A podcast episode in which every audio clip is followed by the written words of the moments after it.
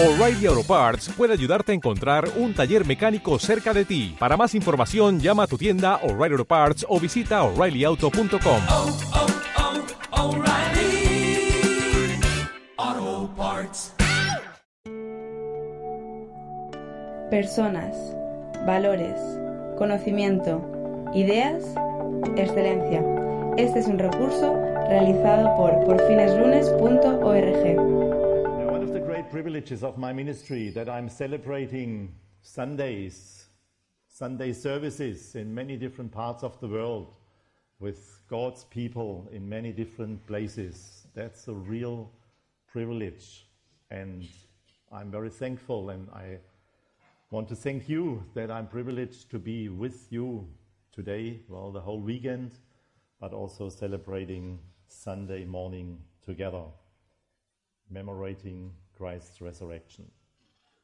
And you will see at the end of Daniel 6 of my talk how close this chapter is connected with the resurrection of Christ. Daniel 6.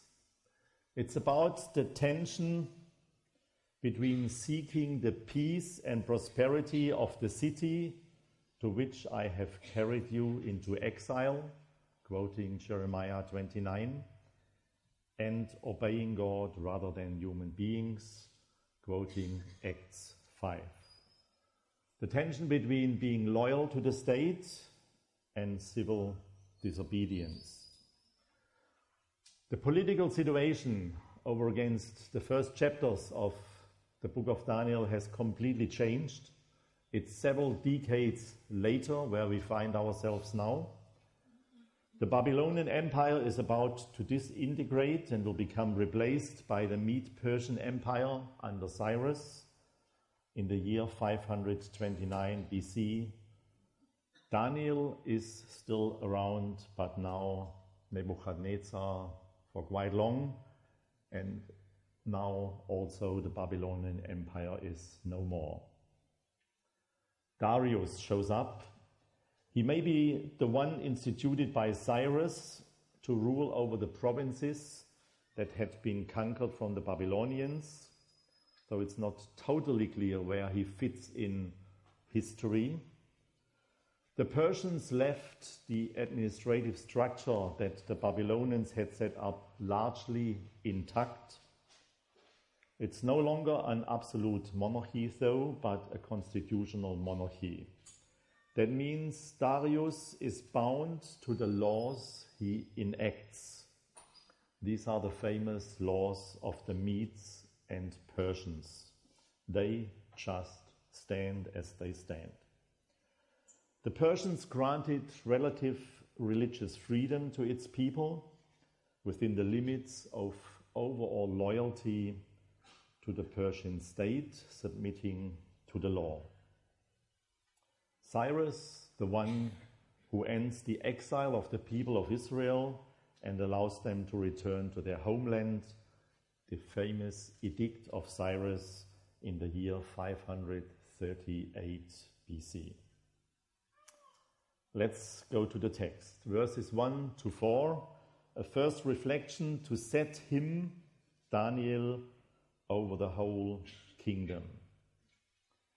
Power is delegated. I think that's a quite wise move. Darius introduces administrative structures, a certain hierarchy, which I think always makes a lot of sense. And Daniel himself, he ends up in a very high position among the three who are set above the 120 to rule the country or that part of the country. It testifies to his commitment to serve even yet another king. Many times those people don't survive the change of a regime. Surprisingly, Daniel survives the change of the regime. So he's still there and he's serving this new king with loyalty. He was trustworthy, we read, and neither corrupt nor negligent or careless. He was a person of integrity and he had outstanding abilities and skills, as we read here And as we know from Daniel's first chapter, God gave. God gave him very special skills. And he acted responsibly. He was not one of those who said, I don't care. It tells you something about his work ethics. Serving the king was an integral part of serving his God. And that's the kind of people we need.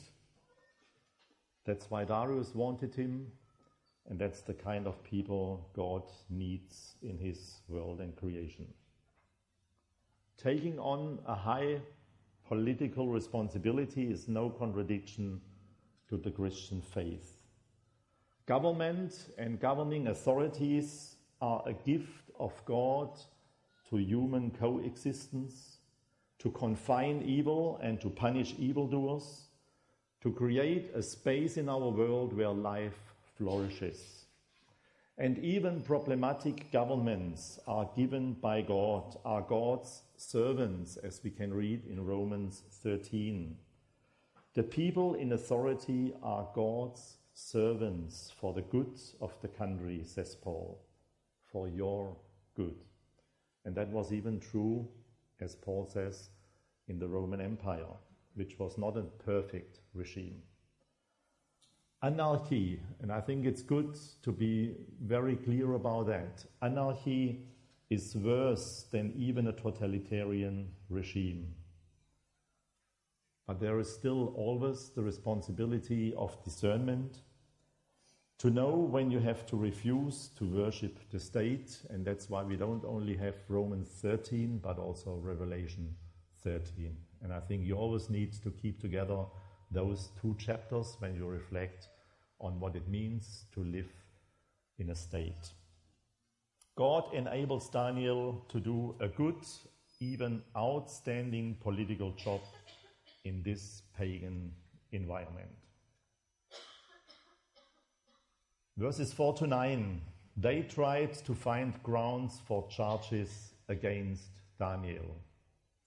Very similar to what we had yesterday. Again, envy and intrigue and even falsehood. Those who work their way up in the hierarchy will inevitably be confronted with envy and intrigue.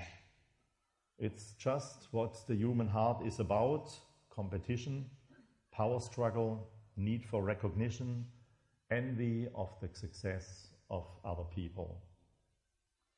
And the envy, again, as we saw yesterday, is nurtured by racism.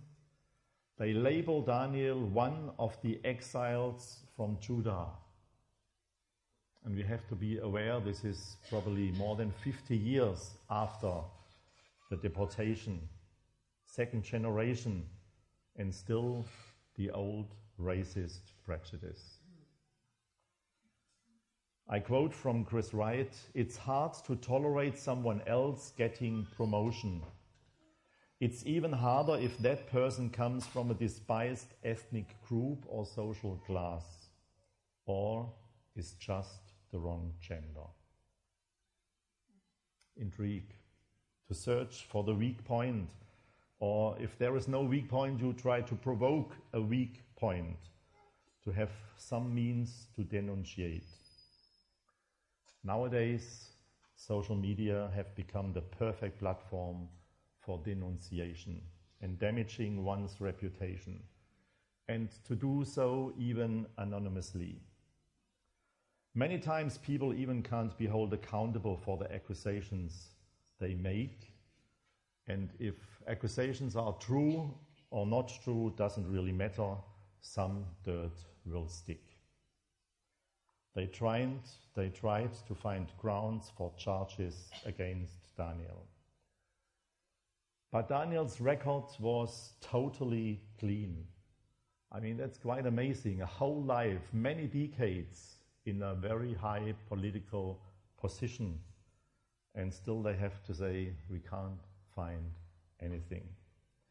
His record was totally clean. They actually didn't find anything. They had to construct something. To dig up dirt of a political opponent has become the major focus of a political election campaign. And we see that in many countries in our world, and I think that's a terrible thing. It's no longer about political convictions, it's about destroying the reputation of the political opponent. Some reflections on integrity. Yes, it's important that we are people of integrity. What we speak and how we act, behave should match, and it should reflect what we believe. But we are also sinners, and we should admit that we are sinners, that we fail, that we make mistakes. I had a colleague who many times used the sentence, You need a Savior every day. You need a Savior every day. Don't forget that.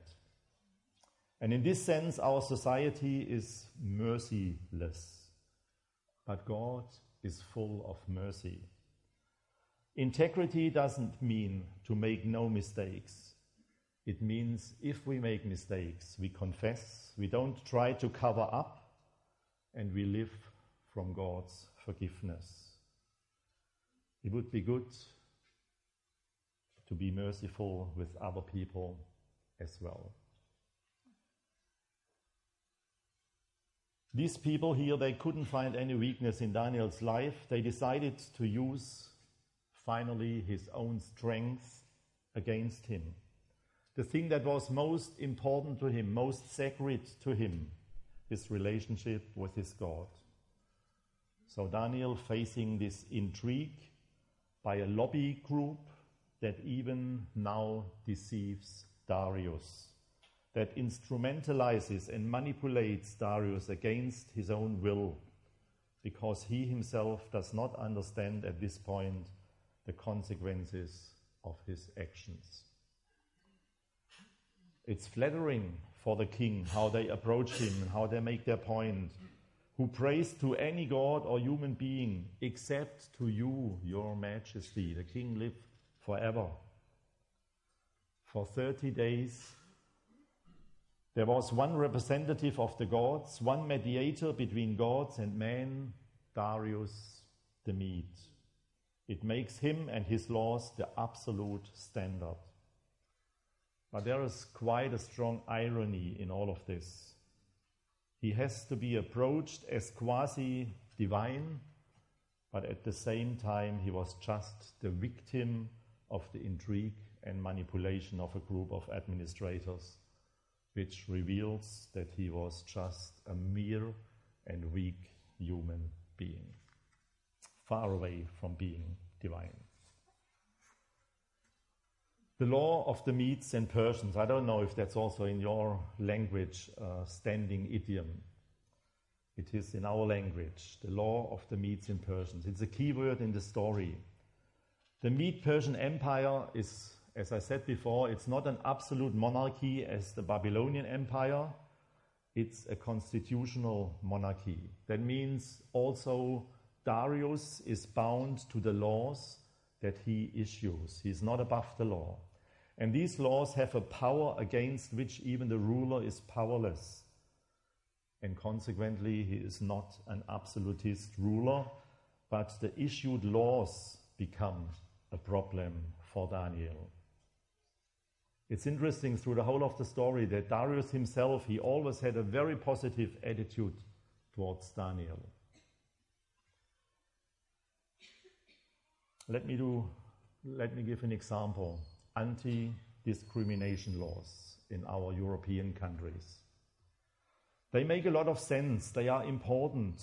They protect minorities or disadvantaged people, groups to be suppressed. But they can also be used to target people who hold to convictions which you don't like. These are very good, important, and very dangerous laws. That's what happens here. The intention of the law was not to honor the king, this was only pretended by those administrators. The intention of the law was to get rid of certain people.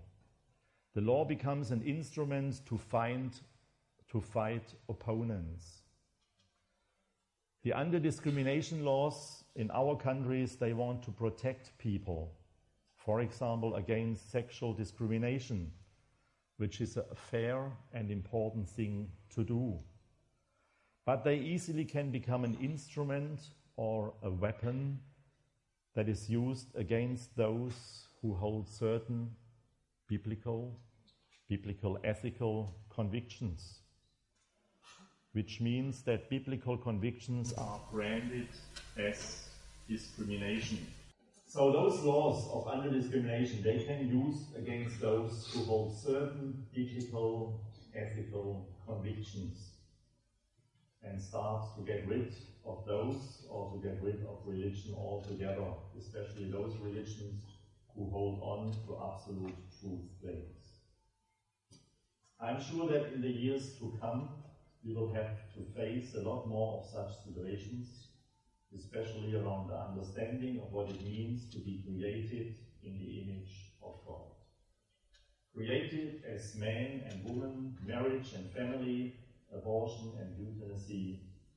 Instead, instead of being protected by an anti-discrimination law, we may experience to be targeted by an anti-discrimination law.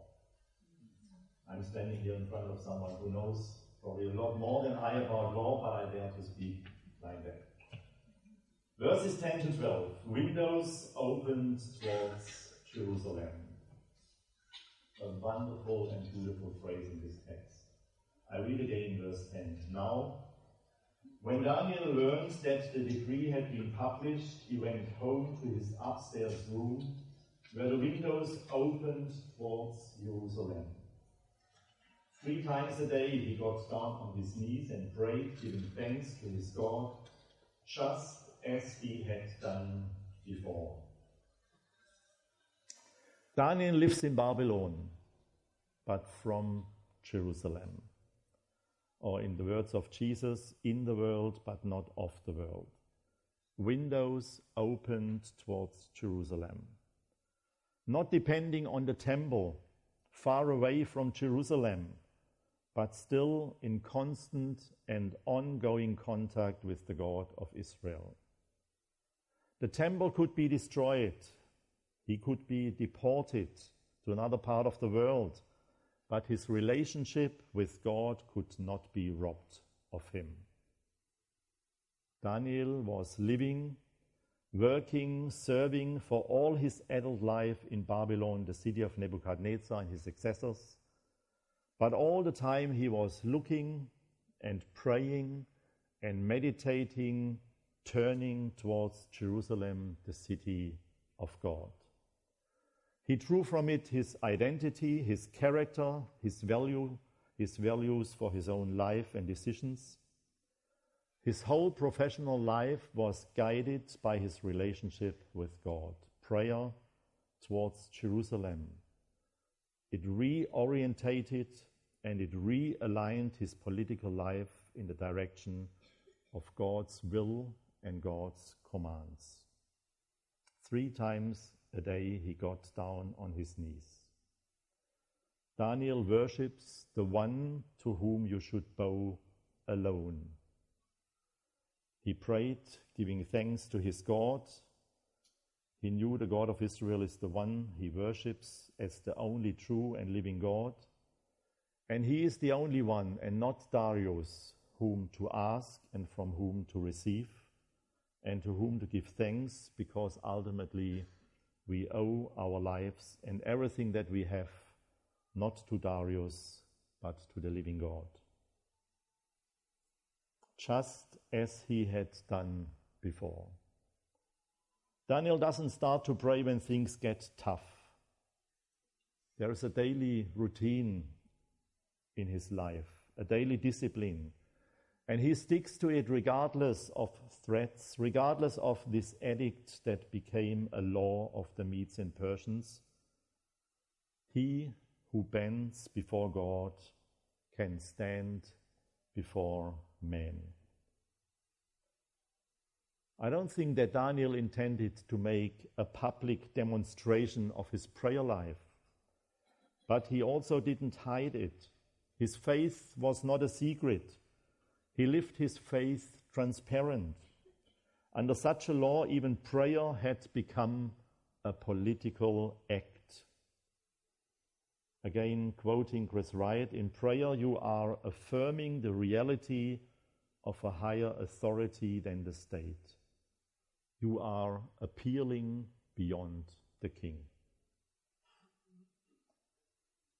We are asked in the Bible, in the New Testament, to pray for our authorities and politicians, to pray for the government, but to pray for the government automatically puts them into their proper place. Again, referring to Romans 13, it becomes clear they are under the rule and control of God. And it also becomes clear that they are instituted by God for the good of the country. So, by praying for governments and authorities, we automatically put them into the right place under God. Daniel's faithfulness to God again shows that even in the palace of Darius, he remained Daniel. And this might be the greater miracle than being rescued from the lion's den.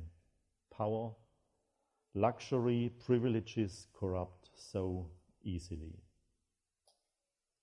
Tension between loyalty to the state or other authorities and refusals.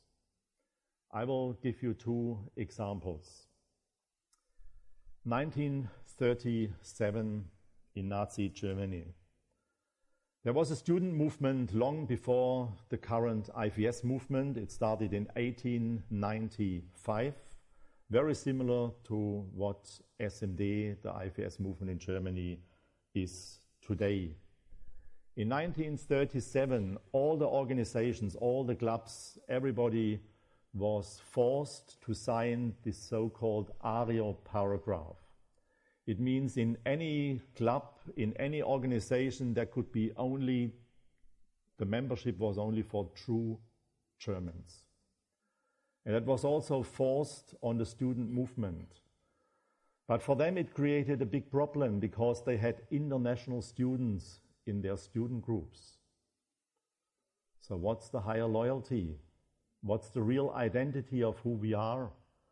Is our first identity to be Germans, Aryans? Or is our first identity to be brothers and sisters in Jesus Christ? There were huge debates over a long time, and finally they decided not to sign this paragraph. I think it was one of the highlights of the whole history of the Christian student movement in Germany. They were forbidden, they had to go underground, but it was very clear our unity with brothers and sisters in Christ is the higher value, the bigger identity over against being Germans.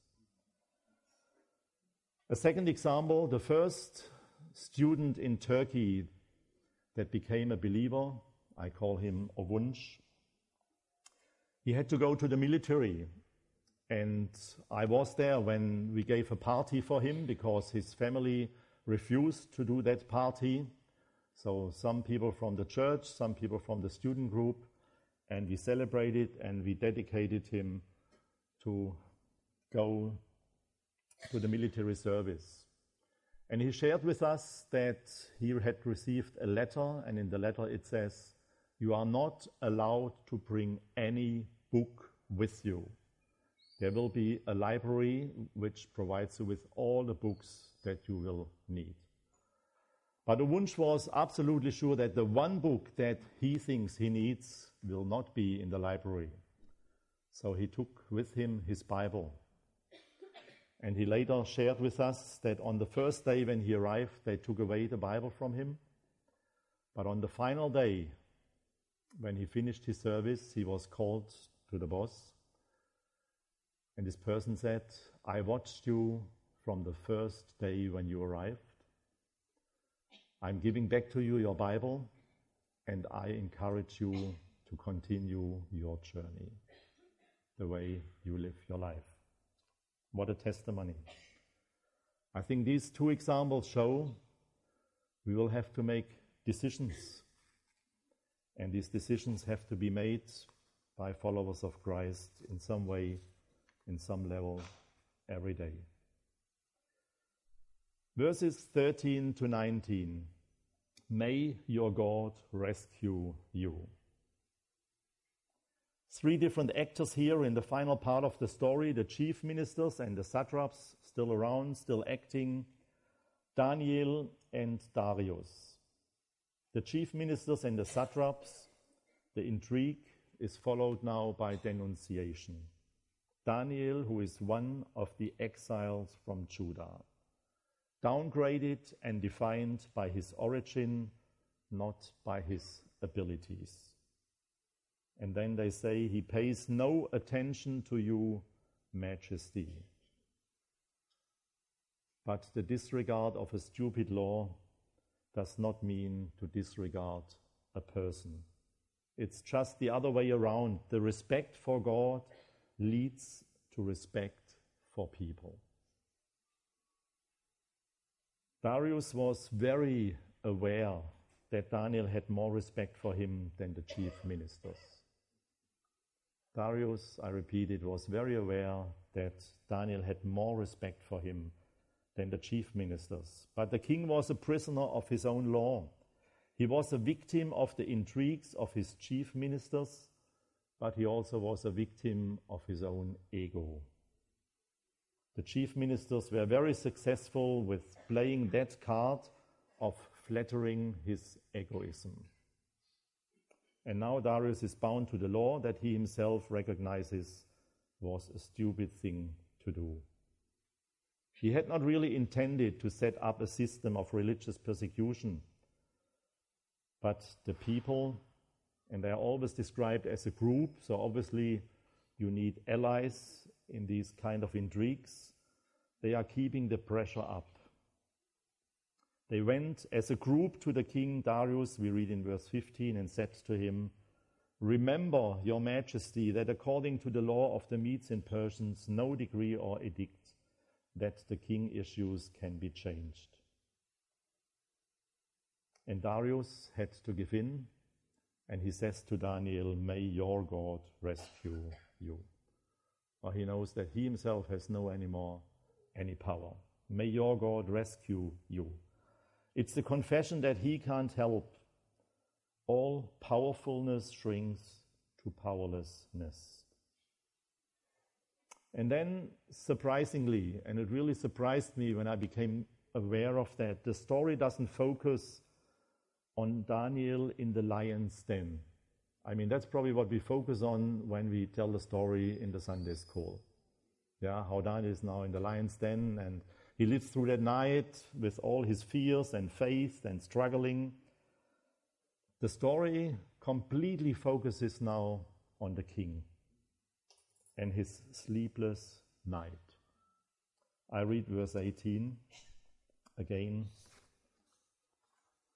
The king returned to his palace and spent the night without eating and without any entertainment being brought to him, and could not sleep.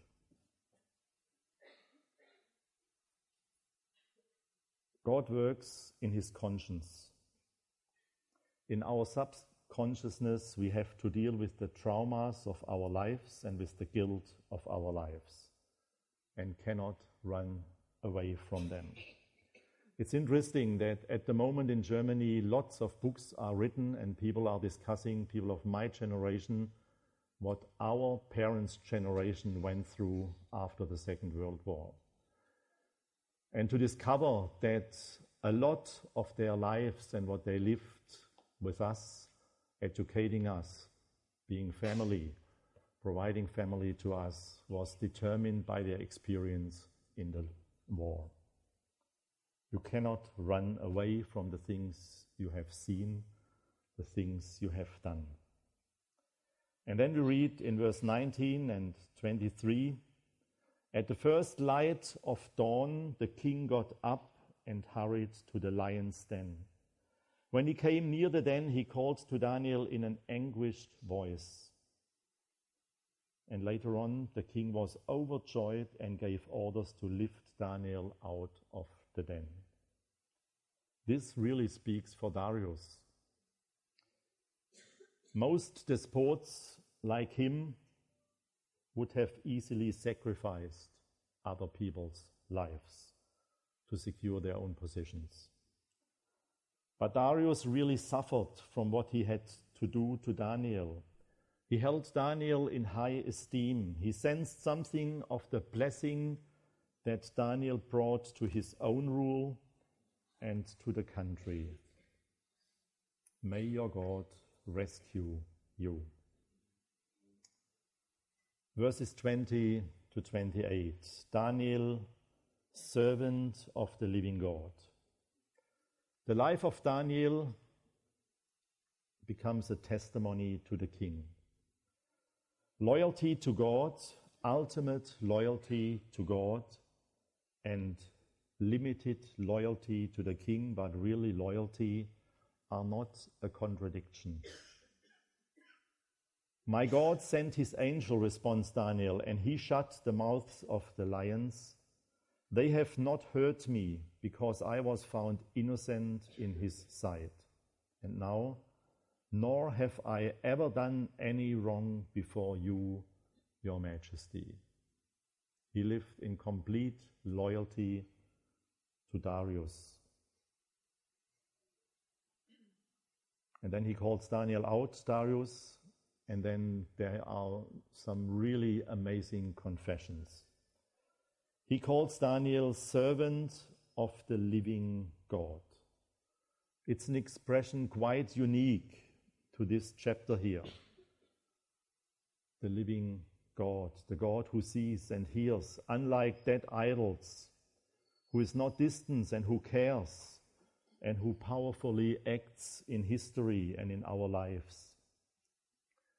In the New Testament, the same expression is used to express the uniqueness of God and his Messiah. Peter confessed in Matthew 16, You are the Messiah, the Son of the living God.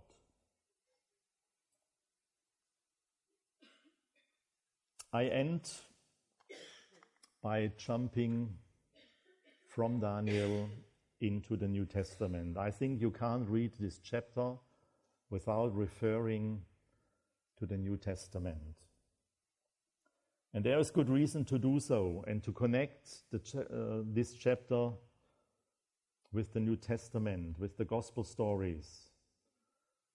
Only a chapter later, we will read about the Son of Man, the main title Jesus himself was referring to. I don't think it's reading too much into Daniel. It's rather how the first Christians have read the book of Daniel and found in those stories Jesus. More than 100 times the book of Daniel is quoted in the New Testament. I will always read a portion from Daniel 6 and then a portion from the Gospel. First, intrigue, envy, falsehood. Reading again verse 4 to 5. At this, the administrators and the satraps tried to find grounds for charges against Daniel in his conduct of government affairs, but they were unable to do so. They could find no corruption in him because he was trustworthy and neither corrupt nor negligent.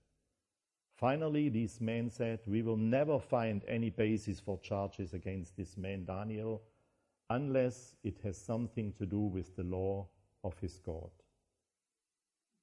Matthew 26. The chief priests and the whole Sanhedrin were looking for false evidence against Jesus so that they could put him to death. But they did not find any, so many false witnesses came forward. Mockery, verse 16 of Daniel 6. So the king gave the order, and they brought Daniel and threw him into the lion's den. The king said to Daniel, May your God, whom you serve, continually rescue you. Matthew 27 The chief priests, the teachers of the law, and the elders mocked him. He saved others, they said, but he can't save himself. Burial. Verse 17 A stone was brought and placed over the mouth of the den, and the king sealed it with his own signet ring and with the rings of his nobles, so that Daniel's situation might not be changed. Matthew 27 And placed it in his own new tomb, tomb that he had cut out of the rock. He rolled a big stone in front of the entrance to the tomb and went away. The empty tomb.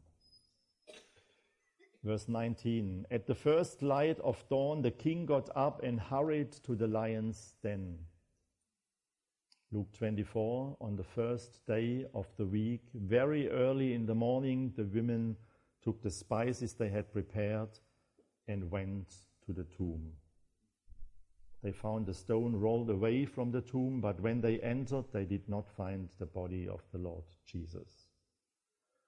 You can see there are many phrases who are nearly identical in wording, and yet, in the end, it's a completely different story. Darius acted cruel to those who had falsely accused Daniel.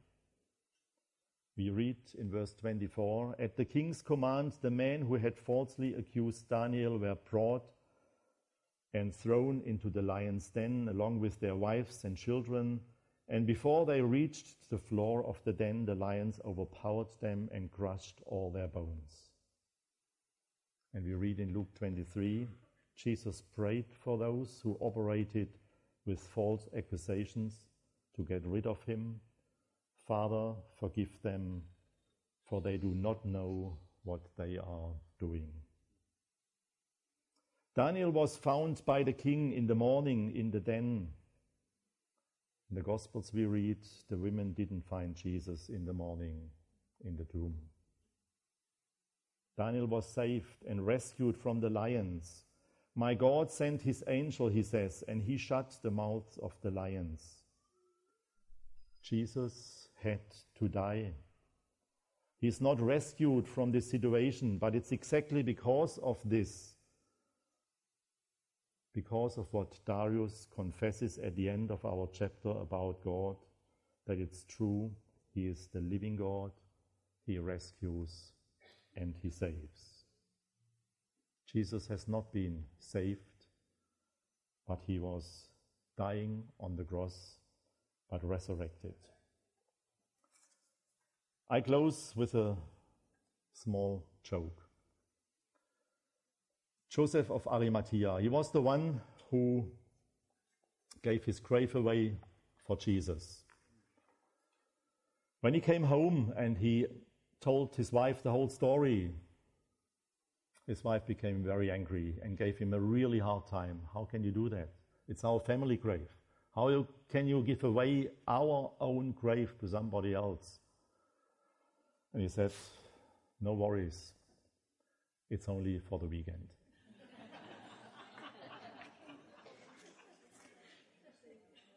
May God bless you.